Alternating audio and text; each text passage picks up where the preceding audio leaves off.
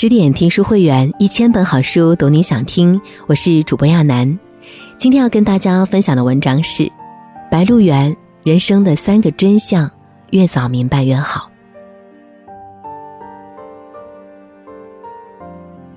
白鹿原问世以前，陈忠实一辈子最大的心愿，就是写一部去世后可以放在棺材里垫作枕头的书。白鹿原问世后，他如愿以偿。史诗般的作品，这是很多人对《白鹿原》的共识。陈忠实以厚重深沉的笔触，给我们展现了一段恢宏壮阔的历史。白鹿两家三代人在这片古老的土地上上演了各自不同的命运，他们热腾腾的活过，苦哈哈的熬过，真切切的爱过，切实实的恨过。故事里的悲欢离合折射的，又何尝不是真实的人生？从《白鹿原》中，我们可以窥知关于人生的三个真相。第一个，活着就是生命最大的意义。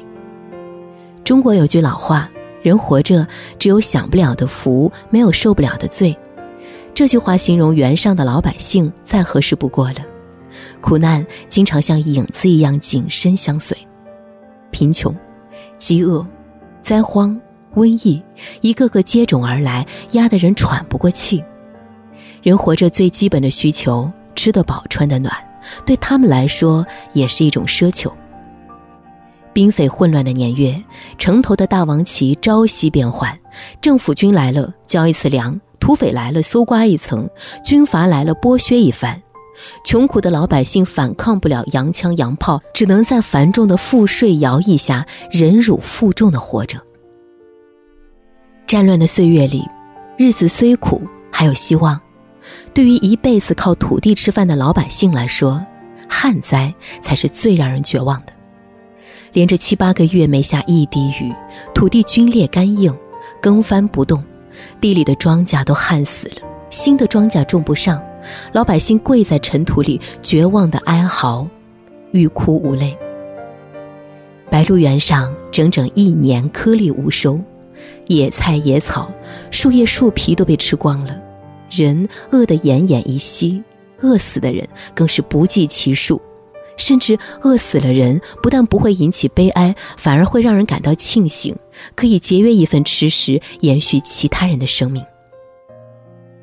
好不容易旱灾过去了，日子没好过几年，又发生了瘟疫，再一次让白鹿原陷入毁灭性的灾难之中。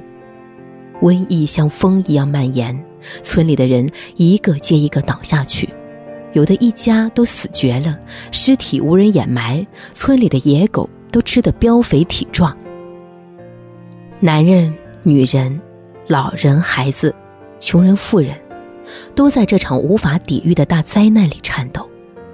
苦难像座山一样，把人狠狠地摁在土里，翻不了身，挣扎不得，呼喊不得。然而，白鹿原上的人还是凭着自己坚强的意志熬过了那段苦难的岁月。瘟疫过后，幸存的人们继续清理庭院、垦荒种地，坚韧地活着。面对生活的大灾大难，抗争不了，只有坚定地熬着，熬过黑暗，才能迎来黎明。活着的意义到底是什么？这是困惑无数人的问题。白鹿原上的百姓给出了最好的答案：活着本身就是生命的意义，而且是厚重无比的意义。在某种程度上，活着是比死亡更难的一件事。相比那些自暴自弃、不珍惜生命的人，白鹿原上的百姓对苦难的承受能力、坚韧的生命意志、绝望中透着希望的生活态度，让人动容。生活。不曾善待任何一个人，然而人只有顽强的活着，未来才有希望，日子才有奔头。第二个人生真相，人品是你为命运埋下的伏笔。白嘉轩和陆子霖是白鹿原上两位头面人物，他们的一举一动在村人中很有影响力。白嘉轩德高望重，正直传统。虽然腰杆弯了，眼瞎了，但一直受人尊敬，而陆子霖表面上有头有脸，背地里耍阴招使诡计，被人不齿，落得个疯疯癫癫的下场。归根究底，行走在世间，人品才是一个人最硬的底牌。白嘉轩仁义宽厚，他对待长工陆三像对待自己的兄弟一样，有事儿一起商量，有饭一起吃，资助陆三的儿子上学读书。激进的年月里，他也不愿辞退陆三，还教导子女尊敬陆三，从未将陆三当作下人看待。他一身正气，敢于担当，带领农民反对苛捐杂税，反动了声势浩大的蕉农运动，在家乡积极地创办学校，给贫苦的孩子读书的机会。他修祠堂、立乡约、戒赌戒鸦片，把白鹿村治理的风清气正，不良习气一扫而空。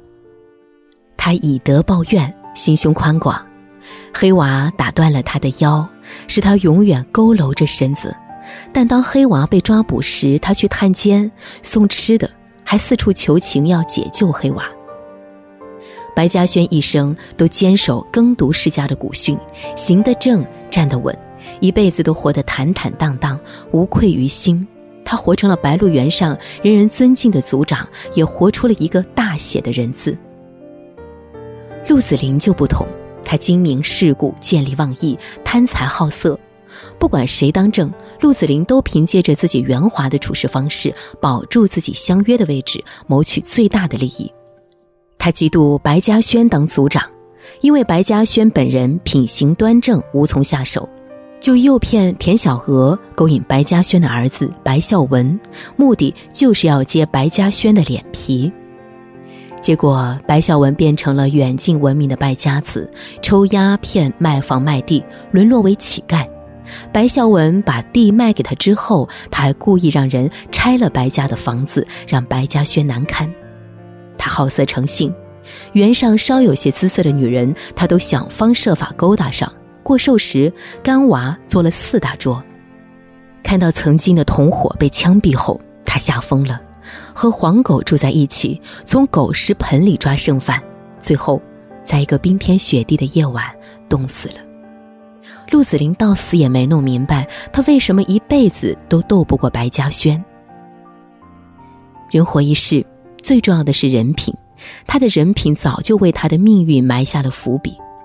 品行不好的人，能力再强也无法服众，而只有品行端正的人，才能赢得别人尊重和爱戴。有人说，一个人最好的财富不是钱财，而是人品；一个人最大的资本不是能力，而是品德。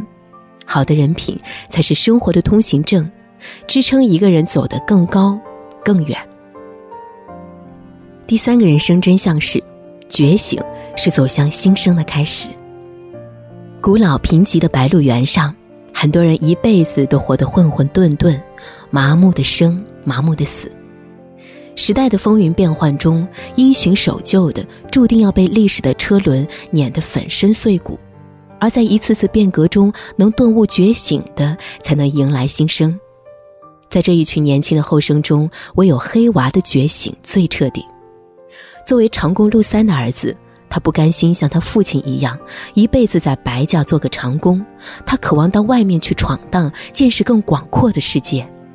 他叛逆反抗，一次次打破传统社会的枷锁，和田小娥自由恋爱，放火烧军阀的粮仓，参加革命，斗贪官砸祠堂，闹得轰轰烈烈。后来他辗转逃命，做了土匪。洗劫过白鹿村，打伤了白嘉轩的腰，为田小娥报过仇，坐过牢，越过狱。再往后，他接受了招安，难得的是接受了招安的黑娃，最后决定读书。他拜原上德高望重的朱先生为师，开始学习孔孟之道，没想到却成了朱先生一生最得意的学生。土匪头子开始学习圣贤书。黑娃的觉醒是脱胎换骨式的蜕变。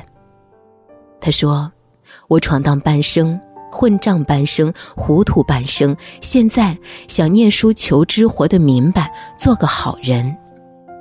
从无知到求学，从鲁莽到知礼，从兽性到人性，黑娃的改变是发自内心的觉醒。他的一生不停地反抗命运，又一次次被命运打趴下，却从未屈服。每一次叛逆反抗，都是一次觉醒，生命的热情被反复点燃。黑娃也在一次次觉醒中走向了新生。有人说，人有两条生命，一次是出生，一次是觉醒。过往的人生无法重来，逝去的时光不复存在。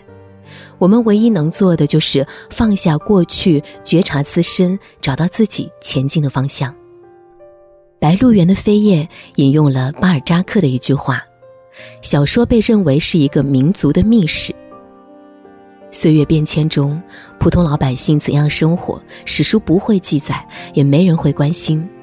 小说就用文学的语言凸显了历史真相。”一个个活生生的人，不仅仅是纸上的一个名字；一个个精彩的故事，不仅仅是作者的虚构。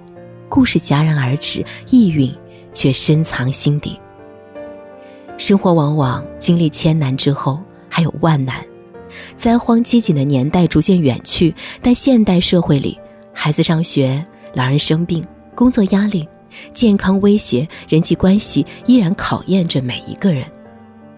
人生就是这样，关卡无数，幸福是生活的剪影，苦难是生活的常态，一关接一关，每一关都很难过，但只要心怀希望，咬紧坚持，走一步再走一步，山重水复之后，又何尝不是柳暗花明？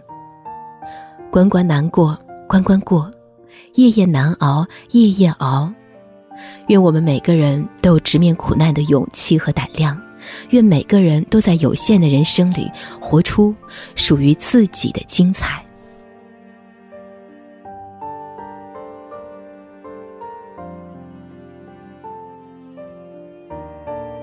更多美文，请继续关注十点读书，也欢迎把我们推荐给你的朋友和家人，一起在阅读里成为更好的自己。我是亚楠，祝你晚安。